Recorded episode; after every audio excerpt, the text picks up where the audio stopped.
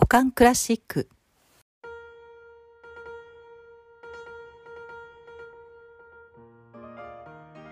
おかんクラシックへようこそ。この番組はクラシック音楽好きのおかんたちが集まって好き勝手に自分たちの推し曲や推し作曲家などを喋りまくるおかんパワー全開の番組です。イタミンさん、ついに始まりましたね。はい、よろしくお願いします。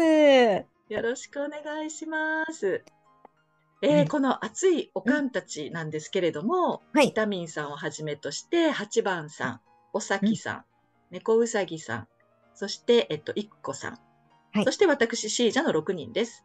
えーなんと、日本ですとか、オーストラリア、アメリカ、オランダから集まって、わちゃわちゃと話すんですよね。考えてみたら、住んでいるところのバラエティがすごくないですか？そうなんですよ。予定を合わせるの大変っていう。ですよね。いや、本当に。うん 打ち合わせが大変っていうのがあるんですけど、まあでもバラエティ豊かですよね。ね。うんで、そもも。そもこの番組発足のきっかけなんですけど、はい。はいあの、樋口塾の中にお隣の音っていう音楽についてリレー形式で語る番組があるんですよね。はい。で、そのお隣の音のクラシック界で集まった八番さん、おさきさうんん、イタミンさん、そしてシージャが全然話足らんわっていうことで、えーはいこの発足の運びになったものです。はい。で、オカンクラシックってね、これなかなかすごいいい言葉なんちゃうと思うんですけど、これはおそらく8番さんかおさきさんが、うんあの、ポロッと言われた言葉で、で、うんこれ名言だねっていうことで、そのまま番組名になりました。はいね。そうなんですよ。ね。うんで、この番組のその流れなんですけれど、毎回テーマを設けて、2、3名、私たち全員で喋っちゃうとあの番組終わんないので、この中で厳選された2、3名のおかんたちがそのテーマに沿った推し曲や推し作家、まあ、もしくはアーティスト、まあ、あのうん弾いてくれる人とかね、ついて語っていきたいなと思っています。みんな集まるとね、もう熱いし、そもそも話みんな燃えすぎだし、かぶりすぎみたいな そうですよね。ところはあるんですけれど、まあみんなうんおかんなので、そこそ忙しいので、まあ2週間に一度は毎週日曜にはい配信していく予定となっております。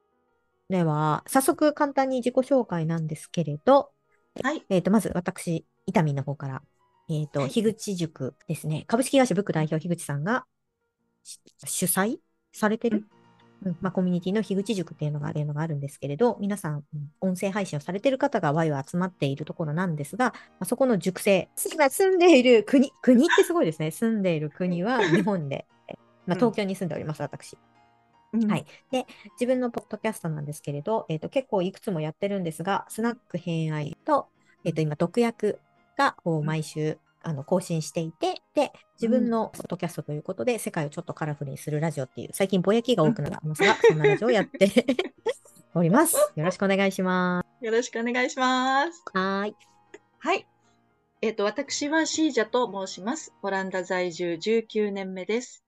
えー私もですね、同じく樋口塾生の末席におりまして、えっ、と、シージャのテーブルトークっていう妄想ゲストを花とかテーブルコーディネートでおもてなしするポッドキャストと、それからオランダ初物語といううん日本のクラフトマンシップだとか、えーうん。伝統工芸、ものづくりをオランダに紹介するイベント、モノジャパンのポッドキャストを、うん。現在行って運営しております。よろしくお願いしす。ます。よろしくお願いします。はーい。シージャさんのポッドキャストはね、華やか。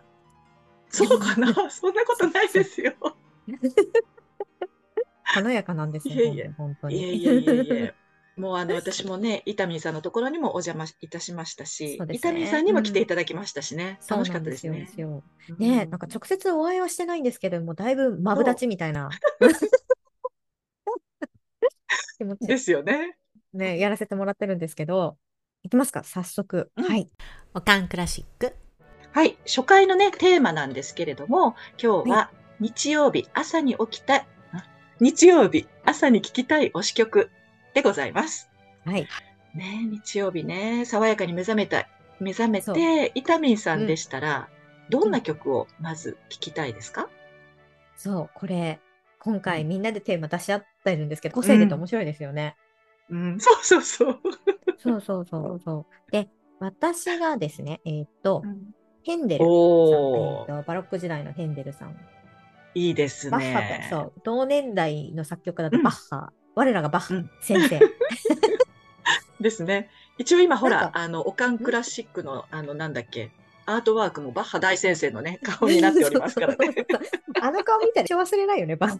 そうですね。なんかあれでしょ、うんバッハが音楽の父？そうそう。ですよね。うんで、ヘンデルは音楽の母って言われてるんですよね。そう、そうなんですよ。ヘンデルは素晴らしい。やはりね、両、そう、なんか両極なんですよね。そうそうそう。うん そうで、まあ、そのそのヘンデルさんの中で、まあ、曲見てなかった、うんえっと、私は水上の音楽の中でのうん第2期2曲目二曲目ですね。言えてない。うん ですね。あの、第2曲目の、これは2丁々、ちょっと落ち着いた2番目ですね。はい、なるほ2番目のど。曲がうん、好きなので、まあじゃあここは一旦流しましょうか。ぜひ聞いてもらってね、そうしましょう皆さんにはね。はい。うんおかんクラシック。で、これ聞きました、聞きましたよ、聞きましたよ。すっごい華やかで、なんか、あの、晴れやかな気持ちになりますよね。これで日曜日始まったら。そう本当に。ねそうなんですよ。ね、事前に私たちあの、あの何を話すのか実は共有させてもらっていて、あのお互いのやつも聞いてはいるんですけれど、うんうんうん華やかなんですよね、この水上の。そし音楽っていうて、なんていうの、意外と短いので、聞きやすいし、ね。そうなの？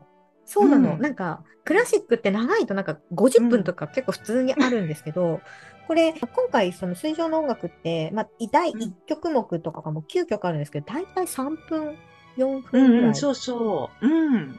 で、この2曲目も、えっ、と、第1個の序曲とかなんてね、うん1分ちょっととかなんですよ。最高じゃないですか。そうなんですよ。なのに、晴れやか。もう、ん私やっぱ管楽器好きなんだなって自分で思いました。そうね、管楽器の良さがすごく出てる曲ですよね、本当に。うんで、この水上の音楽って、ヘンデルさんが、うんあれですよね。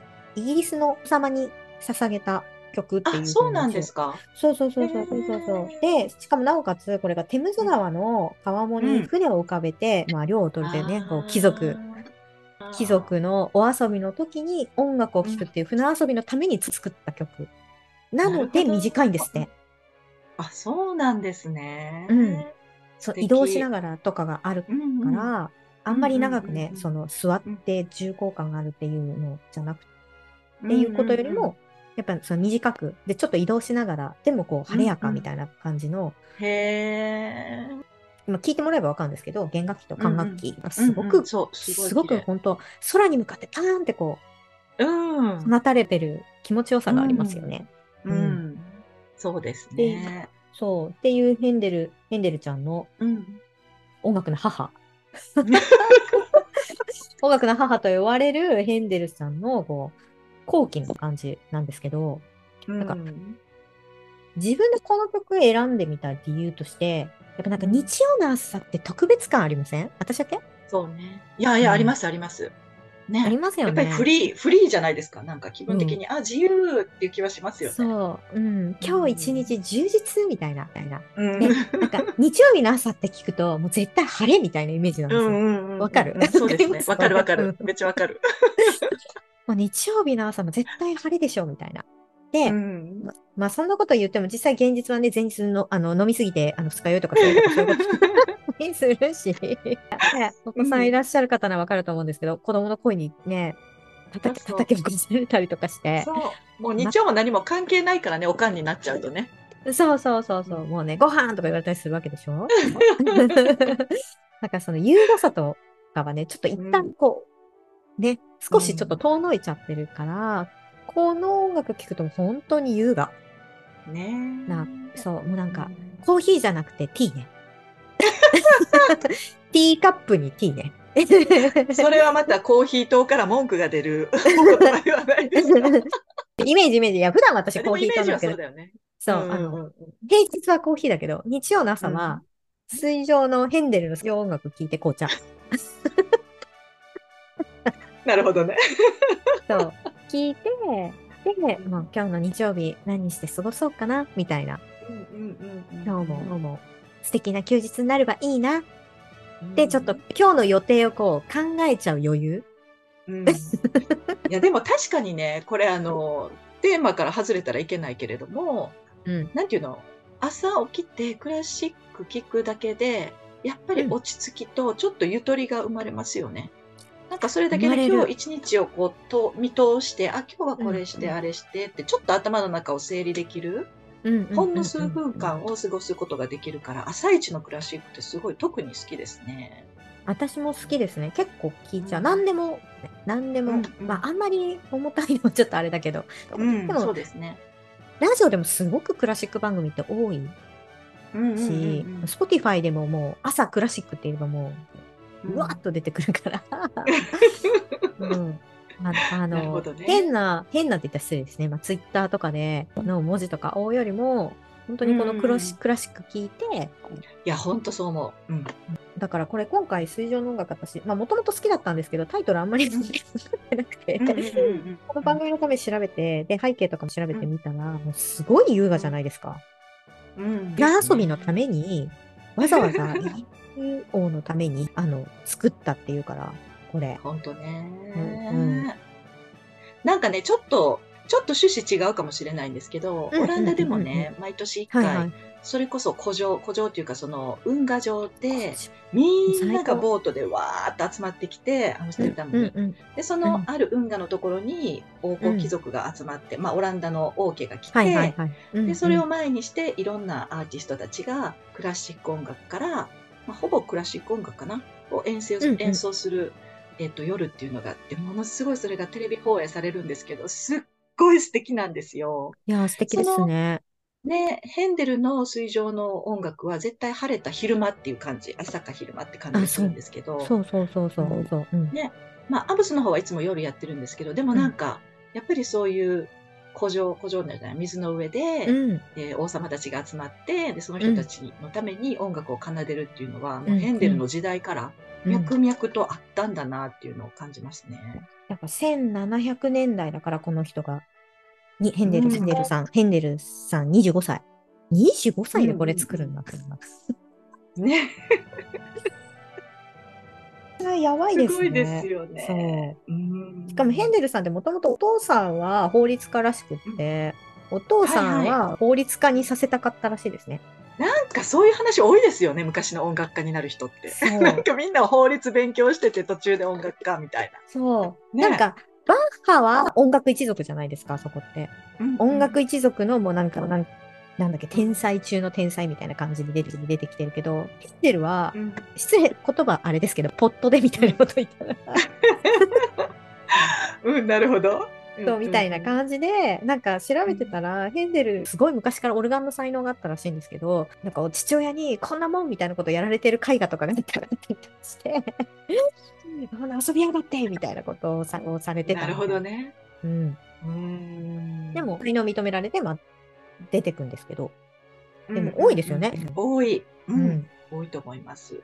でも、お家にオルガンがある時点で結構いいところの、いや、そうでしょうね、その当時でね。ねえ、うんなんだなって思本って。うんヘンデル、ヘンデルちゃんは、なんかバッハは結構、その、宗教音楽が多いんですよね、確か。けど、うんヘンデルもともと、その、この人の他の曲聴けばわかるんですけど、えーオペラとか多いんですよね。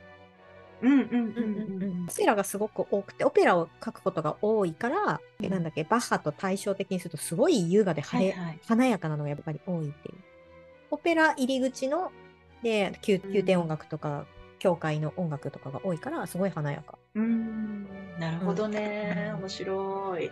うんヘンデルの他の曲、まあ、水上の音楽もそうだから、聴いててもこの辺に花が咲いてくるんですよあー、素敵ですね。いろんな花が咲いてくる感じなので、まあそういう日曜日を送りたいなっていうっていう。そうですね。できれば朝ごはんは出てきてほしいですってってこう。そうよね。ちょっと台所行って準備したくないですよね。そうそうそう。そうティー飲んで、こうやって見たらすっと、そうよね。そのまま行ってオムレツとか来んないで出してほしいなっていう、そうですね。ですね。う、うんんまあ私の話はこんな感じで、おかんクラシック。続いては、シージャさん。はい、私ですね。私も結構まあ、いろいろ考えたんですけど、うん。なんか、そうですね、今日ご紹介したいのは、はいえーシューマンのうん子供の情景という短い曲が12曲連なっているピアノ曲集の中のうん第1曲目うんが推しの曲になってます。で、これはなんかね、日本語の副題みたいなのがついてて。それはね、見知らぬ国の人々っていう、なんかあんまり夢のない、ななんて言ったらいいの？見知らぬ国の人々っていう。うん。でも、西の国の人々出てくる。うん、ね、うんうんうんそういうタイトルなのね。はいはいはい。うんでもね、、曲を聴いていただくとわかるんですけど、すごい、こう、幼い子供に聴かしたい曲っていうタイプのピアノ曲で、うんうん。伊丹さんう聞かれました？これ聞く時聞いた聞い間ありましたた聞いた。聞きま聞きました。うんいいですよね、ピアノ。なんか聞いたことあります？この曲って。ある、あるけど、ありますよね。うん。ほんあるけど、本当になんかそもも、そも、このロベルト・シューマンは、えー1810年ドイツに生まれた方なんですけど、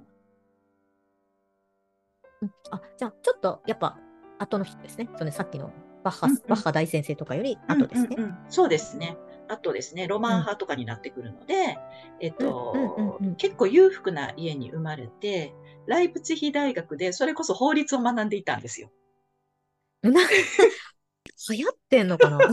うん。すごいエリートなお坊ちゃんで、で、大学で、まあ、法律を専攻しながらも、幼い頃からやっぱり音楽、うん。ピアノだとか、ちょろっと作曲の才能の片鱗を見せていたので、すっごい音楽に傾倒してて、数々のコンサートにも出かけたり、えっ、と、これまた幼い頃から文学にもものすごく精通していて、えーそう友人たち。ちと文学談義だとか、音楽談義、やえーダンスだとやか、だお酒を飲んだり、まあ、数々の女性と交際をしたりと、結構青春をね、謳歌していたようなんですよ。そう、楽しそう。で、自分でもね、そうなの、シューマンいも、くつぐらいまでやってたの？えっとね、結局。二十歳過ぎぐらいまでずっと一応大学にはいながら、でも法律っていまいちしっくりこないよなと思いながら、まあ中途半端に在籍はしていましたとうんうんうん。そしたらなんと二十歳ぐらいの時にうん、私たちもほら大好きなあのパガニーニ、バガニーね、パガニーニいつかやろのう。うん。バイオリンの演奏をやろうね。生で聞くんですよ。で、それですごい衝撃を受けて、いや、やっぱり芸術の道は素晴らしい。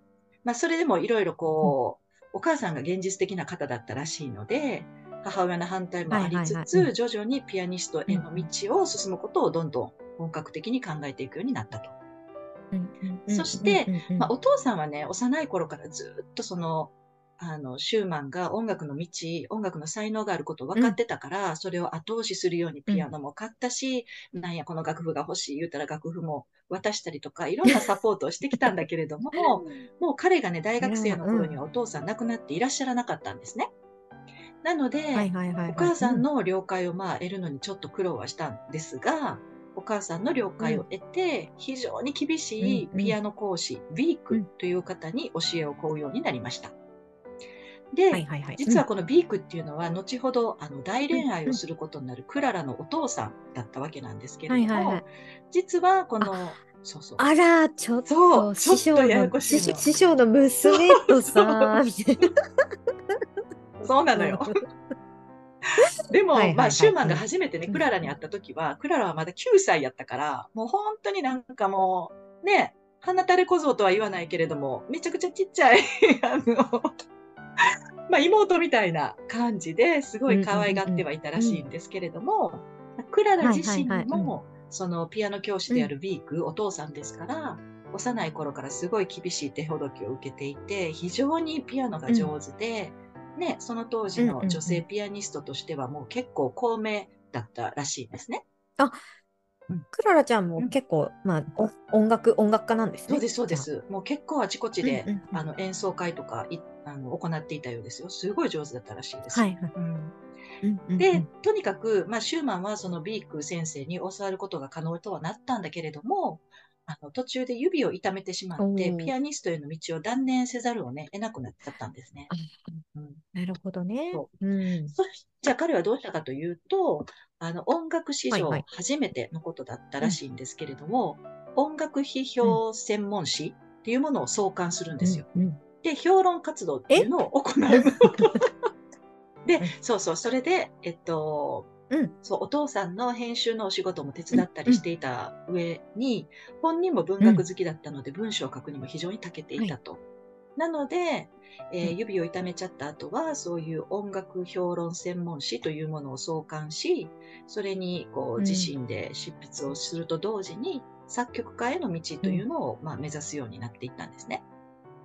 で、ああ、いやだ、多彩すぎませんすごい多彩なの、うんこの方、本当に。うね。ん。うん。うんで、うんうんあの、まあ、とにかくお父さんからはめちゃくちゃ意地悪され、お父さんってそのクララのお父さんからね、大反対を受けてたから、うんうんめっちゃ意地悪されるんですよ。もうあることないことをうん、すごい不意調されたりとか、あのシュート？シュートね？そうそうそう。